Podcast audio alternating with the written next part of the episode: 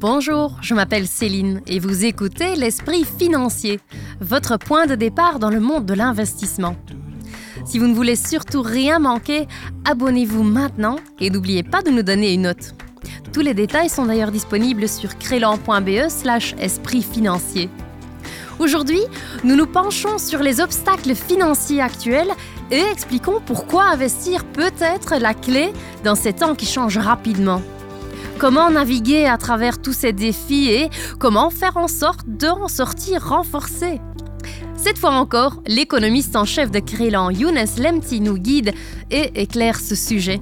Et nous accueillons également l'agent bancaire de Crélan, Serge Collinche. Serge, comment l'investissement peut donner une sécurité financière à long terme? Bien, ça peut permettre de contrecarrer effectivement la perte du pouvoir d'achat générée par, par l'inflation, surtout que l'inflation est assez galopante euh, ces derniers mois. Donc si vous n'investissez pas, mais vous risquez de perdre votre pouvoir d'achat. Je vais prendre comme exemple, si mhm. vous avez 1000 euros sur votre livret d'épargne, ça vous permettait, il y a à peu près deux ans, d'acheter environ 500 pains, pour être concret. Mhm. Actuellement, vous ne pouvez plus en acheter que 400. Mais sur votre livret d'épargne, vous avez toujours vos 1000 euros. Vous ne voyez pas cette perte de pouvoir d'achat. Donc, en gros, c'est un peu. Euh, c'est une perte invisible. C'est une perte invisible, voilà, tout à fait. Donc, il faut essayer de contrecarrer cette perte invisible en mhm. procédant à des investissements qui vont pouvoir générer un rendement au moins égal à, pour contrecarrer cette inflation qu'on subit tous les jours, en fait, quotidien. Mhm. Et comment t'expliques-tu l'importance de l'investissement alors? Justement, l'importance de cet investissement, c'est de pouvoir maintenir son pouvoir d'achat sur le long terme. Mhm. Euh, pour ne pas justement euh, subir cette perte de pouvoir d'achat. Donc si vous n'investissez pas, vous risquez de perdre de l'argent tous les jours. Euh, donc avoir une vision à long terme de, de ses finances nous permet de pouvoir maintenir notre pouvoir d'achat sur le long terme. Et quand tu dis long terme, c'est on parle de, combien d'années? 5 ans Alors le long terme varie d'une personne à l'autre. C'est ça qui est très compliqué. C'est pour ça qu'il est bien d'avoir un, contact avec son conseiller financier, évidemment. C'est que le long terme pour quelqu'un, ça va être 2 ans. Pour quelqu'un d'autre, ça va être 5 ans. Pour une autre personne, ça va être 10 ans. Donc euh, il faut avoir un rendez-vous avec son, conseiller pour déterminer au mieux ses, besoins en matière d'investissement. Mmh.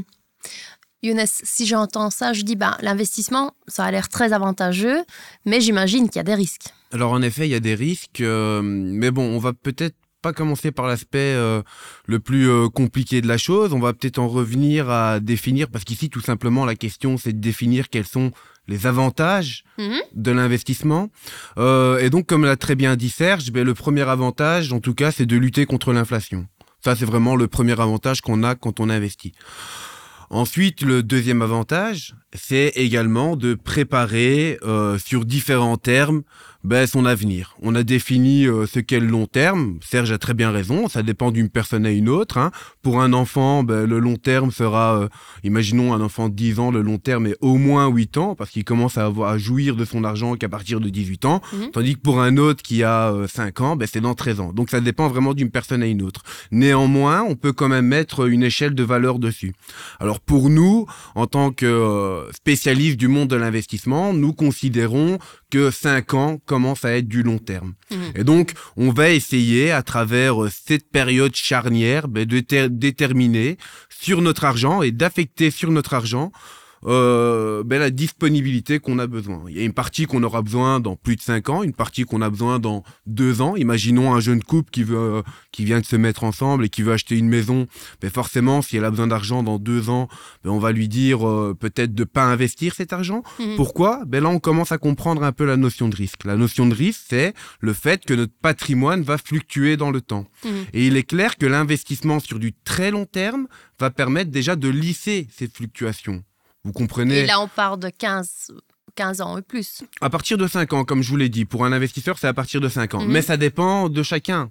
Il y a des personnes euh, qui, euh, voilà, euh, auront besoin d'avoir une, assurance pension. Ben, comme je vous l'ai dit dans le premier épisode, c'est sur 20 ans, 30 ans. Et donc, vous comprenez très bien que si on essaye de, se- de se projeter dans 20 ans, 30 ans, déjà, on ne sait pas ce qu'il va savoir. hein, on n'a pas de boule de cristal. Mais deuxièmement, voilà, mais deuxièmement, ce qu'on sait, c'est que dans tous les cas, en tout cas, on espère que les choses avancent dans le bon sens. hein. On espère que les choses avancent et que forcément, sur le long terme, ben, le chemin euh, va être beaucoup plus linéaire que sur des instants court terme. Explique. Alors, ben, on va prendre euh, les années qu'on vient de vivre. Donc, sur cinq ans, on a, vi- on a vécu euh, beaucoup de, d'événements, de chocs. Il y a eu le Covid Mhm. qui a créé sur du court terme ben, de fortes fluctuations sur les marchés. Imaginez qu'un an avant le Covid, vous aviez pour objectif d'acheter une maison, vous achetez des, des actifs financiers ou, ou autre chose. hein. Et au moment du Covid, ben, c'est le lockdown. Même imaginez que vous achetez un commerce, un restaurant. C'est, c'est le même cas. hein. Vous vous dites, voilà, j'ai un projet de vie, j'ai de l'argent de côté, je vais l'investir dans un restaurant. Mais malheureusement, est venu le lockdown. Et donc, à ce moment-là, si vous voulez récupérer votre argent en revendant le restaurant, ben, vous comprenez très bien qu'il n'y a personne qui va vous l'acheter. Mhm. Voilà. Par contre, sur 20 ans, ben, vous avez une fenêtre de tir beaucoup plus grande pour ré- à ré- récupérer la valeur que vous avez mis et plus que la valeur que vous avez mis, le rendement. Mhm. Donc le long terme, donc déjà investir sur du long terme, sur différents thèmes, ben, présente cet avantage. L'avantage de protéger son argent contre l'inflation et puis deuxièmement, de pouvoir y récupérer un bénéfice. Mhm. Comme l'exemple que j'ai pris avec le, le restaurant. On parle de rendement. Est-ce qu'il y a aussi euh, des avantages fiscaux à l'investissement et, et lesquels ou comment peut-on optimiser dans ce cas-là? Oui, alors, il y a en effet, euh, pour certains euh, cibles d'investisseurs, il y a des avantages fiscaux. On entend en Belgique, en tout cas pour la pension, on sait très bien, en tout cas si on regarde euh, l'é- l'échelle démographique, ben, on sait très bien que sur le long terme, l'État aura du mal à financer des niveaux de pension assez élevés pour tout le monde. Mhm. Malheureusement, la pyramide des âges est ce qu'elle est. Et donc, depuis un certain nombre d'années, depuis quelques décennies, l'État s'est rendu compte que le contribuable, que le travailleur, ben, devait également contribuer à euh, la constitution de son euh, de sa pension. Et donc elle lui a donné, l'État nous a donné euh, une possibilité d'épargner sur du très long terme pour notre pension et de récupérer chaque année un certain montant Mhm. euh, en bien sûr en avantage fiscal. hein. Alors, lorsque vous complétez votre votre document fiscal en fin d'année, ben, vous indiquez le montant que vous avez collecté, vous, vous Mhm. avez le droit de récupérer cet argent. Bien entendu, les règles de, de, de cette euh, d'investissement ben, sont assez strictes. Il faut les laisser pendant un certain temps. On peut pas les récupérer. Si on les récupère, ben, cet avantage fiscal malheureusement va tomber. Mhm. Et puis deuxième euh, élément, ben, c'est que c'est limité quand même. hein. Ouais. Euh, voilà, c'est limité à un certain montant par année. Euh, et donc au-delà de ça, ben, malheureusement, vous n'avez pas droit à un avantage fiscal. Néanmoins, euh, comme je vous l'ai dit, ben, euh, investir, il présente aussi d'autres avantages. Surtout l'avantage de diversifier son patrimoine. Euh, on sait très bien, nous vivons en Belgique, nous sommes soumis euh, au droit belge, nos revenus arrivent en Belgique en euros, donc on est quand même très fort dépendant de ce que va se passer en Belgique. Mhm. Là, l'investissement, étant donné que l'investissement nous permet d'investir dans différentes zones, dans différents secteurs, en différentes monnaies, ben, va déjà nous permettre de sécuriser, de diversifier notre patrimoine. Nous parlerons plus tard dans d'autres épisodes de cette euh, diversification, parce que c'est un élément quand même important dans l'investissement. Mais Maintenant, ce qu'il faut juste comprendre, c'est que voilà, l'investissement donne également cette possibilité ben, d'affecter son argent dans différentes poches et donc de ne pas être soumis euh, au risque, euh, ou en tout cas de ne pas mettre, je pense que dans toutes les langues on connaît cet adage, de ne pas mettre tous ses œufs dans le même panier. C'est déjà un deuxième, un troisième avantage de l'investissement. Mhm. Ensuite, en définissant, ou en tout cas en, en écoutant nos clients, ben, on peut définir différents objectifs. Imaginez qu'aujourd'hui, euh, des clients ben, euh,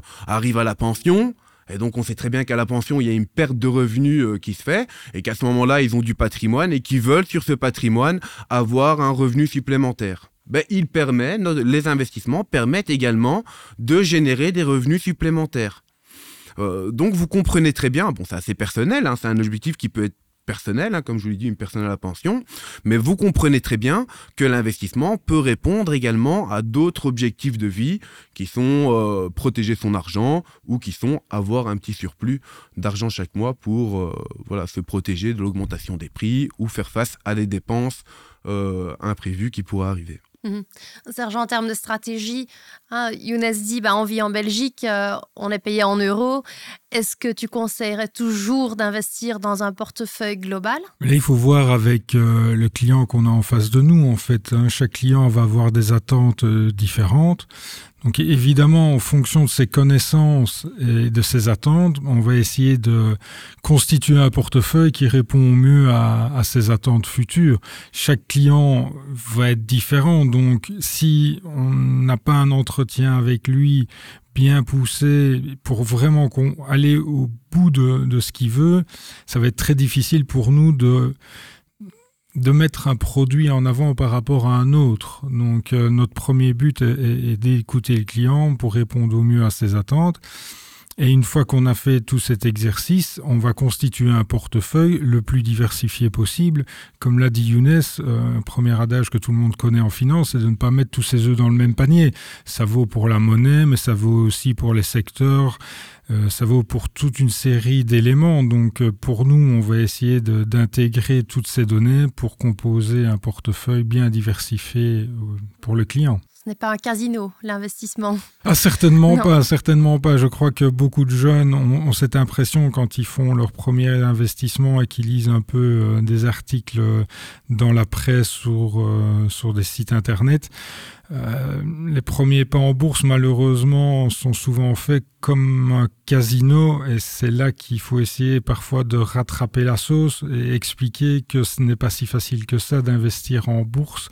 Si c'était facile, tout le monde gagnerait. Donc, euh, voilà, il faut passer par euh, des conseillers qui peuvent justement apporter une certaine expérience et s'il y a des études qui ont été mises en place avec certaines spécialisations, c'est qu'il y a une raison, c'est que tout le monde ne peut pas s'improviser euh, apprenti boursier. Il faut euh, l'expérience. Il faut l'expérience, une certaine connaissance, un certain recul, se poser les bonnes questions au bon moment, parce qu'il y a aussi la, la psychologie de l'investisseur, où souvent on est pris mmh. dans une spirale, et il faut pouvoir euh, garder les, les pieds sur terre et prendre parfois du, du recul par rapport à la situation économique. Et prendre le temps de s'en occuper aussi, j'imagine. Euh, si on investit euh, tout seul, ben... ben voilà, généralement, si on investit tout seul, mais on a souvent un, un travail sur le côté, donc on n'est pas attentif à tout. -hmm. Et on rentre chez soi et on prend son ordinateur et on commence un peu à ce qu'on appelle boursicoter. on, on n'a pas tous les éléments en main, on suit souvent une tendance qui peut euh, se révéler euh, particulièrement dévastatrice euh, à long terme. Donc euh, voilà, nous c'est notre métier au quotidien, on mmh. est, euh, je vais pas dire 24 heures sur 24, mais au moins 12 heures sur 24 euh, connectés à ça. Donc euh, voilà, on peut je, sans doute apporter une plus-value à chaque client. Mmh, c'est ça. Et puis un élément aussi peut-être très important à rajouter euh, à ce que Serge vient de nous dire, ben, tout simplement qu'en fait, euh, il faut aussi essayer de créer une, euh, une sorte de s'harmoniser avec son argent, de créer une sorte de cohérence avec l'argent que nous avons. Il euh, y a des clients qui aiment boursicoter, ok, mais n'allez pas boursicoter avec l'entièreté de votre capital. Il serait pas, si vous avez des enfants, ben, il serait pas logique d'aller en bon père de famille, d'aller euh, mettre à risque tout son argent. Et donc ici, l'investissement, il présente aussi cet avantage, dans le sens où il nous permet ben, de créer cette cohérence avec nos différents objectifs mmh, qu'on a dans la vie en diversifiant. Et euh, euh, Crélan ben, a aussi également une approche assez particulière dans la définition, en tout cas dans cette relation qu'elle entretient avec son client, dans le sens où on va essayer de déterminer différents objectifs, et ces différents objectifs ben, sont euh, en fonction de différents horizons d'investissement. Et là, à ce moment-là, on va recréer de la cohérence mmh. entre euh, son patrimoine et euh, alors la gestion de son patrimoine. Voilà, il faut se dire ici que c'est de la gestion et que donc forcément, ben, quelqu'un qui gère bien, c'est quelqu'un qui gère intelligemment mmh. son argent. Notre conseiller, le conseiller va vraiment servir à nous challenger sur cette intelligence qu'on a derrière la gestion de notre argent. Mmh. Voilà, ça c'est le point crucial, je pense. C'est ça. Et voilà, nous en sommes arrivés à la fin de cet épisode numéro 2. Merci d'avoir plongé plus profondément dans le monde de l'investissement avec nous. Les premiers pas pour vous naviguer dans le monde de l'investissement ont été mis. Dans notre prochain épisode, nous démystifierons quelques mythes persistants sur l'investissement. Avez-vous trouvé ce podcast instructif? Bah, tant mieux. Abonnez-vous sur cette série et donnez-nous une note. Besoin de plus d'infos Consultez crélan.be slash esprit financier. À bientôt